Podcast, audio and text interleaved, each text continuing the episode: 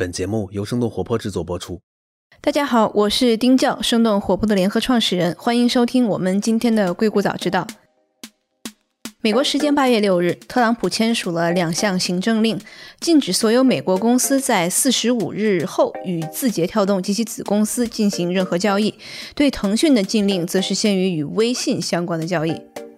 这个行政令其实非常的模糊，里面规定商务部需要在四十五天以后确认受约束的交易范围。字节跳动和腾讯也分别做出了回应。报道称，TikTok 最早将于周二对联邦提起诉讼。腾讯的一位发言人则说，正在研究这份行政令，以取得彻底的了解。所以，今天我们请来了朱可亮律师，他是德恒律师事务所硅谷办公室主任、管理合伙人。今天我们就请他来帮我们从美国法律的角度来解读这个话题。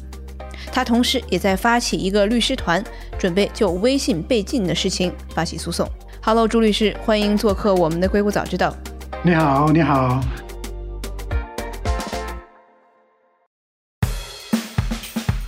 欢迎来到生动活泼传媒旗下《硅谷早知道》第四季。这个世界因科技创新而巨变，那就请和我们一起在最前线观察科技创新所带来的变化、影响和机遇。那我们就直接主题好了。特朗普签署的针对字节跳动和微信的这两个行政令，它是否符合美国的法律？这个问题应该从两个层面去讲吧。呃，我觉得首先要讲的是这个总统令的法律效力是什么。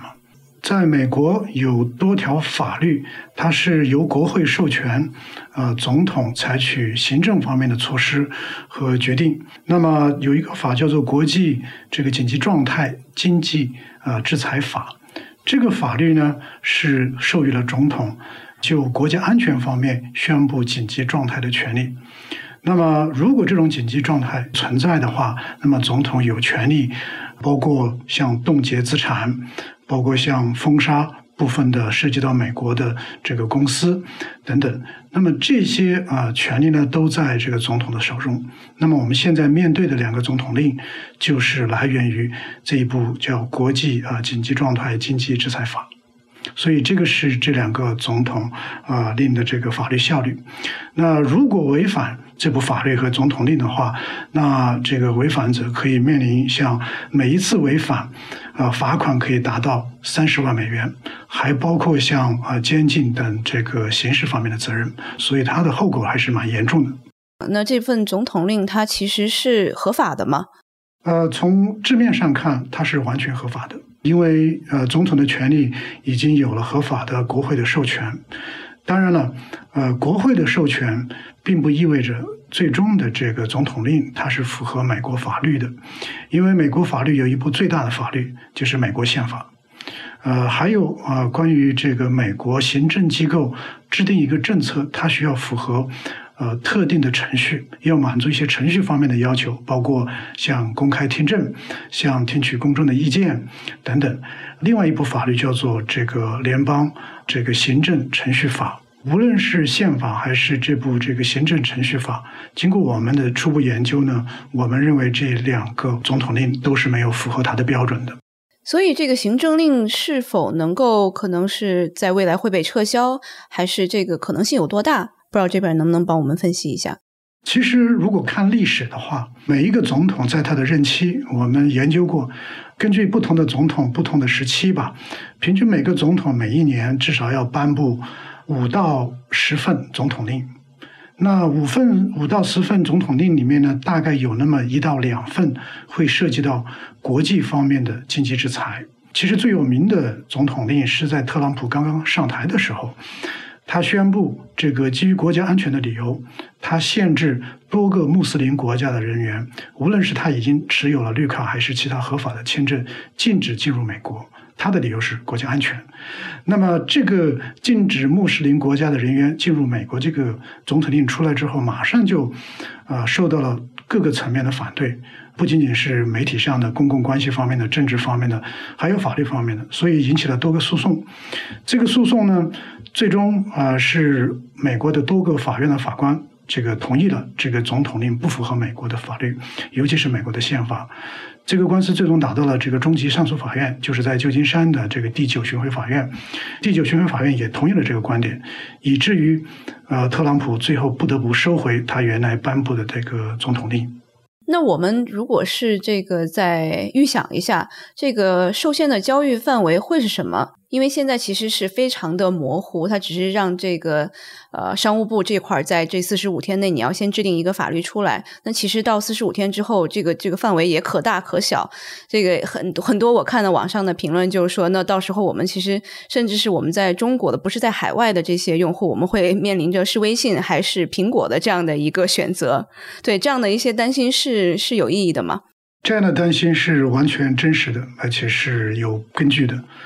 我们最近两天，呃，就是因为这个总统令是在星期四颁布的，今天是星期六。我们在最近的两天花了很多功夫研究这个总统令，其中最关键的一个问题，其实就是这个交易的定义问题。因为这个里面的关键词，什么叫交易？这个里面有好几个层面的问题。首先，第一呢，总统令本身对于交易没有做任何定义，呃，它只是授权商务部长在四十五天之后去做具体的规定。那这个总统令在四十五天之后也要生效，也就是说，在总统令生效的前一天，我们很有可能不知道这个受禁止的行为是什么，这就是造成了很大的一个困扰。那实际上这一点也变成了我们准备挑战这个总统令符合宪法的一个重要的理由，因为美国的宪法它根据它的这个程序方面的要求，必须是给予所有的公民和美国人一个清晰的规定。老百姓必须知道什么是具体是做什么是犯法的，做什么不是犯法的。如果给政府有太多的这个执法的空间的话，那这是不符合美国法律的这个规定。一个法律必须是明确而且具体的，尤其是涉及到这么严重的民事和刑事责任。所以从这一点其实就可以挑战它的这个合法性。对，这是我们会用到的第一条理由。那么第二条理由会。更加可怕。我们在两天前看到的这两份针对于这个 TikTok 和微信的总统令，实际上是基于去年二零一九年五月份颁布的一份总统令。在去年五月份颁布的这份总统令里面，这个特朗普总统他是宣布说，呃，有多个外国国家和组织正在针对美国的信息和通讯安全发起攻击，所以呢，总统宣布。以下的行为是非法的，是受到禁止的。然后他就会说呢，所有涉及到收购、转让、安装、交易或者是使用信息与通讯技术或者服务的行为，最后他打了一个括号，transaction 就是交易这个词。所以在二零一九年的五月份这份总统令里面，他实际上已经对交易这个词做了定义了。然后，这个定义是我们能想象到的最广泛的定义，不仅仅是商业方面的买卖行为、投资行为，而且它会涉及到安装和使用本身这个通讯技术或者是软件。这个我还没有特别明白，那这个是算是一个坏消息，这个对我们来说，对吧？这是一个非常大的坏消息，这也是我们今天为什么决定组织律师发起诉讼的原因。因为在第一天我看到这个总统令的时候，我还在跟朋友开玩笑说，那腾讯在美国做生意将来会很难的。那我们将来在微信里面，微信红包支付功能不能用了，但是聊天应该是没问题的。我当时这么理解的。后来星期五第二天，我早上开始坐到办公室开始翻这个总统令的时候，看到星期四的这个总统令，refer 也就是提到了我是基于二零一九年五月份这份总统令。但是去年五月份这份总统令又对交易做了相对来说非常广泛的一个定义，这个事情就比较可怕了。呃，这等于是全面封杀在美国呃境内使用微信的一个行为。虽然我们有技术手段，还可以比如说翻墙到中国去下载微信，还可以使用这个呃软件跟国内人沟通，但你本身这个使用这个行为就已经违反这个总统令了。如果被发现的话，那就会承担相关的法律责任。但这个总统令本身来说的话，会不会是我们说的其实是违反宪法的？其实是作为一个外国的公司，我们来这个美国，我们这个正当合法的这个做各种各样的合规之后，然后你突然颁布了这样的法律或者这样的一个总统令，那这个本身是合法的吗？这个就回到我前面回答的问题，就是为什么我们认为这两份总统令不符合美国宪法和其他法律的原因？呃，一个是它啊这个规定模糊不清，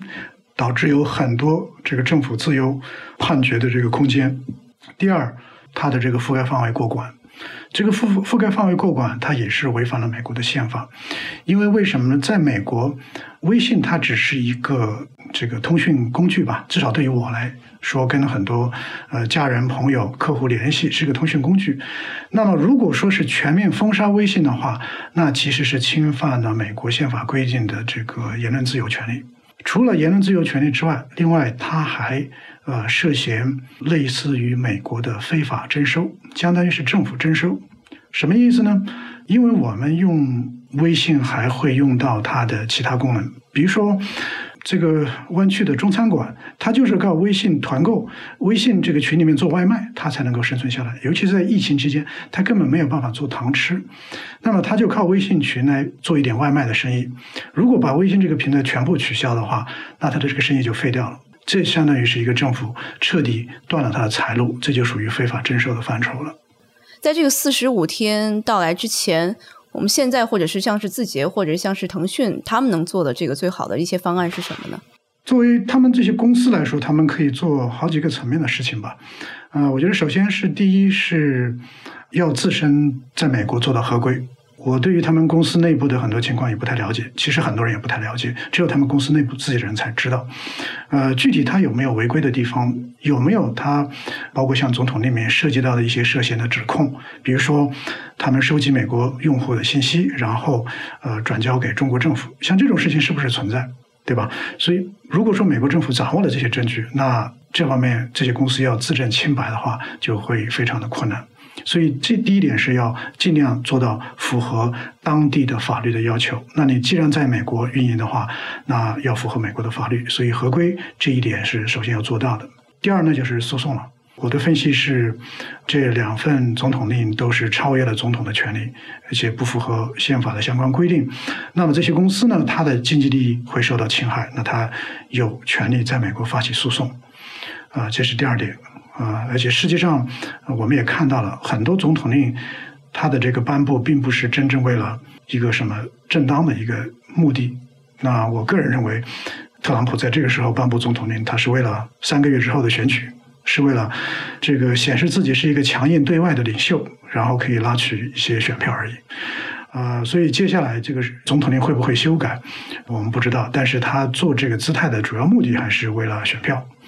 但从法律的角度来讲呢，我们该做的事情还得做，因为在通过法律的手段、通过法院的程序来挑战啊这些总统令，这是任何一个美国公司和一个美国人他法律赋予的权利，所以这个是该做的事情。第三个层面是啊游说游说层面的，中国公司应该说不太重视这个层面的一个工作，中国公司它最关注是。什么东西好卖，什么东西挣钱。至于像公关、像法务这些功能都不太重视。美国这个社会呢，它的这个政治机构的这个系统的运转，很多时候是通过游说这个渠道来发展和实施施加这个影响力的。那中国公司在这方面都不太重视。那我们其实在美国，在华盛顿，在两个国会，在政府的相关部门，在各个给权力机关。啊，提供啊意见的智库方面，基本上没有替中国公司和中国政府发言的人。在五年前、十多年前，我可以说，在美国政府、美国学术界、美国智囊界、智库界，有很多人可以称为是中国人的朋友、中国政府的朋友。但是这个情况在最近几年已经彻底改变了。为什么呢？这个就这个问题就大了。这个涉及到嗯呃中美关系这么三四十年发展的一个大的趋势吧。比如说，最近两年，美国国会通过了很多针对中国的法律。比如说，啊，在今年有一条法律是这个针对台湾的旅行。那么，针对台湾的旅行是什么呢？以前的台湾的政府官员来美国，只能以私人身份来访问，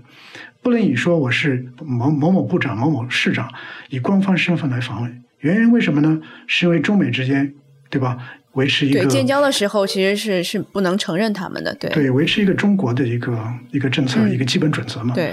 但是今年的这部法律就彻底推翻了这个，它是允许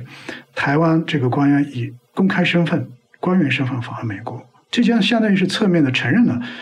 台湾政府它的一个官方地位。这个法律当时通过的时候，这个投票情况最终是什么呢？众议院有四五百个众议员，这个参议院有一百个参议员，这六百多票加起来全票通过，零票反对。这说明美国政府里面已经是没有中国人的朋友了。在以前针对中国的很多法案、很多政策、很多宣言里面，我至少可以看到有十几个、二十几个，甚至更多的人出来投反对票，从来没有像这样今天这样一边倒的情况。就是中美关系已经到这个程度了，美国的整个对华政策的变化已经发生了一个质的变化，所以我们的中国公司还不注重在公关方面的一些推进的话，那我们就更加吃亏了。所以呢，我们再说回来，像是我知道您的这个公司一般帮很多这个中国公司在美国做这个 CFIUS，就是在美国的海外投资这一块的这个合规做非非常多的这个这块的业务。其实大家都在说，TikTok 其实已经在尽量的是在配合美国政府的审查来做一些合规的事情。所以现在 so far 来说，美国政府是否有实锤说是这个 TikTok 是有一些这个违反规定的？这个问题可能得要问美国政府的人了，啊，咱们 咱们也不知道，对不对？呃，但是 CFIUS 这个过程是一个不透明的一个过程，因为是美国政府单方面的审查这个交易是否呃对美国的国家安全会有威胁。那他判断的标准呢？他依据的这个资料。这个是对于提交申请的公司完全不公开的。呃，实际上我们最近看到的很多的 CFIS 的审查过程中，它是一个多部门的一个联席会议。它不仅仅是美国商务部的人员，它同时加入了像美国国务院、美国国防部、啊美国这个教育部、美国呃相关的一些情报机构，他们都会有参与人人员参与他们经常发生的这些 CFIUS，尤其是比较大的收购案的审查。那么他们提供的相互讨论的这些数据和这些资料是完全不对外公开的，所以在很多时候，呃，如果说某一个 CFIUS 决定不是很合理，或者是看起来很荒谬。那对于这个被审查的这个公司来说是很难去反驳的，因为你不知道他手中掌握了什么资料。对，字节其实是在二零一七年收购了 Musically，然后当时其实也是要经过各种的审查才能把这个收购完成。而当时应该的 C fuse 还是这种自己报备的这样的方式为主，是吧？并不是必须的。对，所以其实当时字节也没有做这样的一个动作，其实才有了现在这一步，对吗？对，CFIUS 这个法律在两年前修改过一次。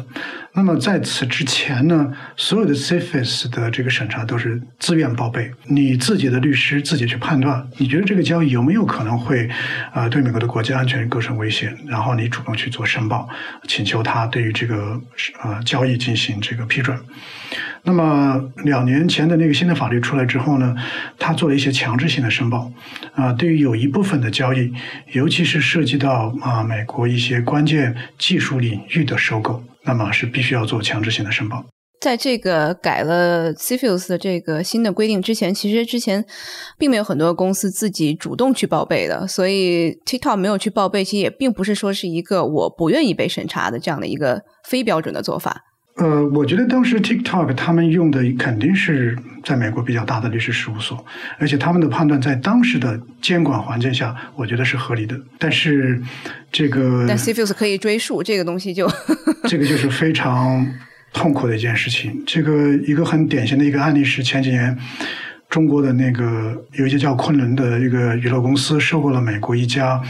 做同性恋社交的一个 App。那么收购这么一家同性恋的这个社交，呃，纯粹在美国的这个一个 A P P 的话，普通人去讲的话，应该是不会涉及到美国的国家安全，对吧？是的，是的。那那去年 c f s 就跳出来了，说不行，我们觉得你这个收购是有问题的，会损害美国的国家安全。那么这个理由是什么呢？他提了一点。而且是非常的荒谬，说这个使用这个同性恋社交啊 A P P 的这个人员里面有那么几个人是美国联邦政府的人员，那么 他们的行踪、他们的个人信息就有可能会被你会被你这个 A P P 传送到这个挺莫须有的，我觉得。对，所以说你说一个国家安全这个词儿现在可以套到什么？所有的交易上去，这就是它的一个可怕的地方。这也就是为什么我们呃这次需要通过诉讼的手段，让法院来判决，要缩小这个无限制正在无限制扩大的这个国家安全的这个托词之下一个举动。我知道这个，其实历史上中国状告美国政府并且胜诉的是有一些先例的，对吧？这个最著名的是哪些？这个不知道能不能给我们讲一下？其实有很多，因为看具体涉及到是什么性质的案件。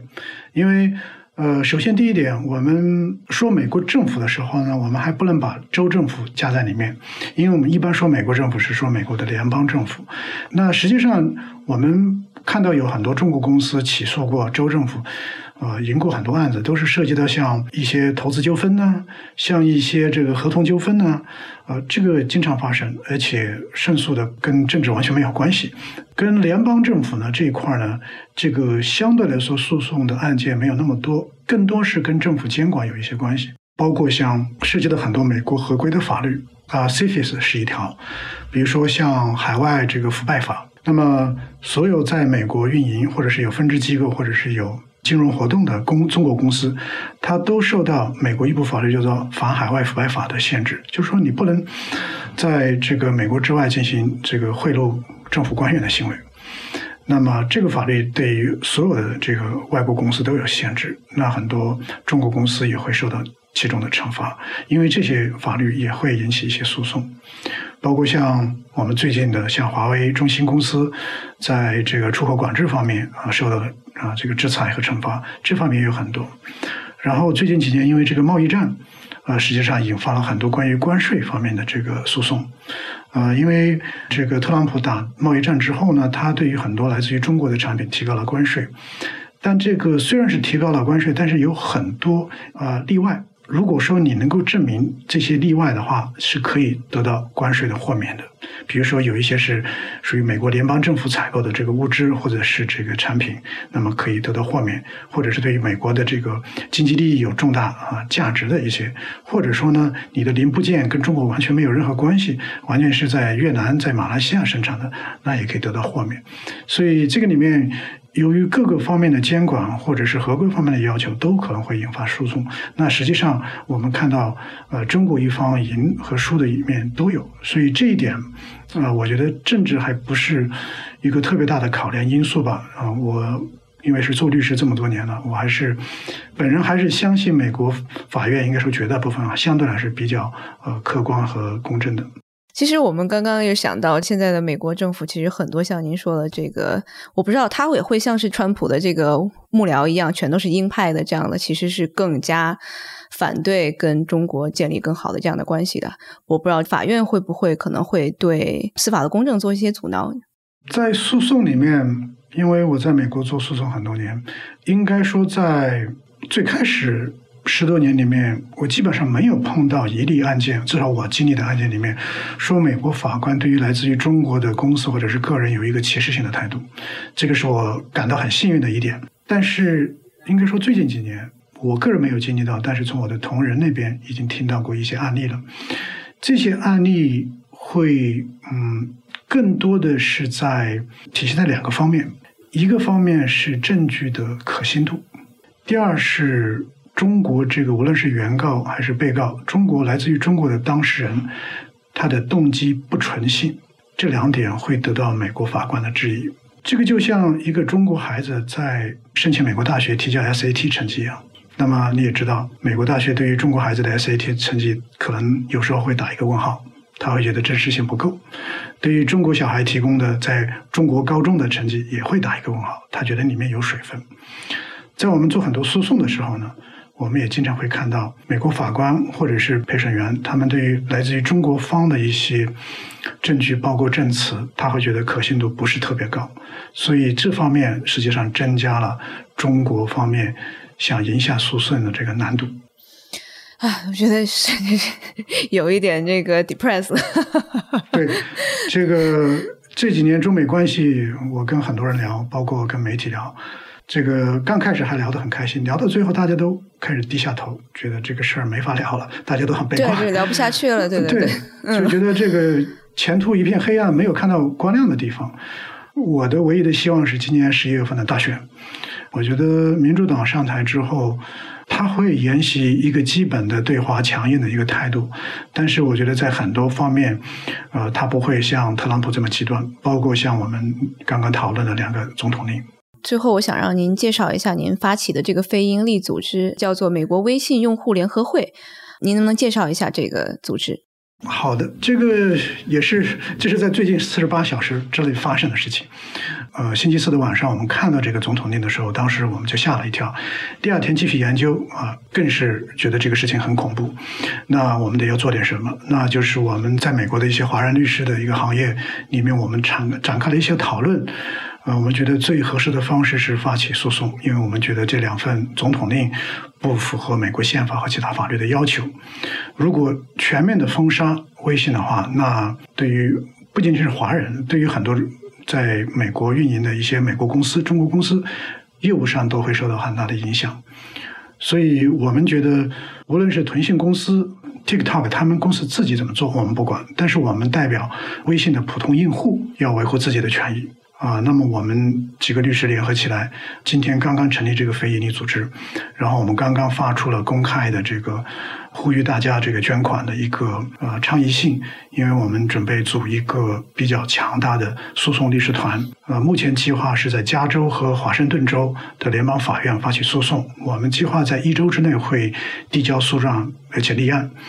同时呢会申请法院。这个宣布对这两个总统令无效的一个一个请求。那么接下来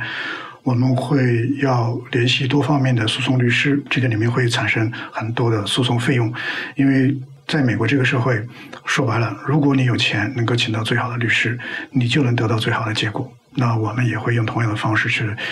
呃，利用它的这个制度来发挥我们最大的一个作用，保护我们所有在，相当于是绝大部分在美国华人的利益吧。因为我相信，绝大部分在美国的华人都在使用微信。说的其实说到我个人，我是一九九七年来的美国。九七年我来美国的时候，我当时跟我国内的这个爸爸妈妈沟通的时候，只有两个方式。第一是写信，写信呢。一趟过去要两周，回再来一趟要两周，就是一个月我们可以写信沟通一次，或者是打长途电话。那个时候国际长途电话平均是两两点五美元到三三美元一分钟，所以作为一个穷学生，我是完全没有办法这个承担这个费用的。那么最近十几年有了微信，那就方便了很多。我本人我的妈妈已经八十多岁了，在湖南老家，身体不是特别好，我也没有办法说长期陪在她在湖南。那我能做到的最方便的沟通方式就是微信视频。那他看到我的脸，我看到他的脸，我们每天聊天，这个事情是最有效、最方便的一个方式。不要说其他的理由，我就说这么简简单单跟国内家人的沟通，跟美国的国家安全有什么关系呢？对吧？那我觉得这一点需要美国政府来审慎的考虑。这个也是今天我妈妈也是给我发微信说，好像微信要被禁了，这个联系不到了怎么办呀？我觉得这个其实牵动着不仅仅只是华人了。我觉得，其实我有很多这个美国的本地的朋友，他们其实也都是用微信，然后跟中国的客户来进行联系和沟通的。这个也是损害了他们的利益。我到时候会把这个朱律师的非营利组织美国微信用户联合会放在我们的 show note 里面，然后希望也大家多多支持朱律师的这个非营利组织。那我最后其实还想再让朱律师给我们一些这个。正在出海的，然后在美国做生意的这些创业者，有没有一些最后的建议？最后的建议，几个小的建议吧。我觉得，首先第一点，呃，来美国就要遵守美国的规矩，那么尽量不要按照国内的一套来做。那么，在美国有各种各样的专业人士能够协助到你，像财务顾问、像律师、像会计师，呃，尽量做到合规。那么自己做到合规了，那你不怕任何来找你的麻烦。第二点呢，我觉得我们中国公司应该说，在美国运营的时候，要尽量考虑到不仅仅是挣快钱，而且是怎么想到在美国能够长期的、可持续性的做下去。那么可持续的做下去呢，这涉及到啊，要做一个长期的品牌的发展，要做一个长期的一个呃产品质量的保证，而不仅仅是说在美国打一个低价的一个战役。呃，因为我本身有很多客户，很多客户都是从做中美之间的进出口的贸易。那么你也知道，我们很多中国的商家工厂，他就在打价格战。这个价格战不仅仅是损害自己人的利益，而且在美国的生意不会做得很长。因为今天的工厂可以在东莞，可以在河南，那明天这个工厂可以转移到越南那儿去。只有我们自己做出了自己的质量，保证了自己的品牌，那我们不怕世界上别的人不买我们的产品。好的，那谢谢朱律师今天给我们连线，非常感谢您今天帮我们分析了好几个方面，怎么解读这个事情，谢谢。非常感谢，谢谢。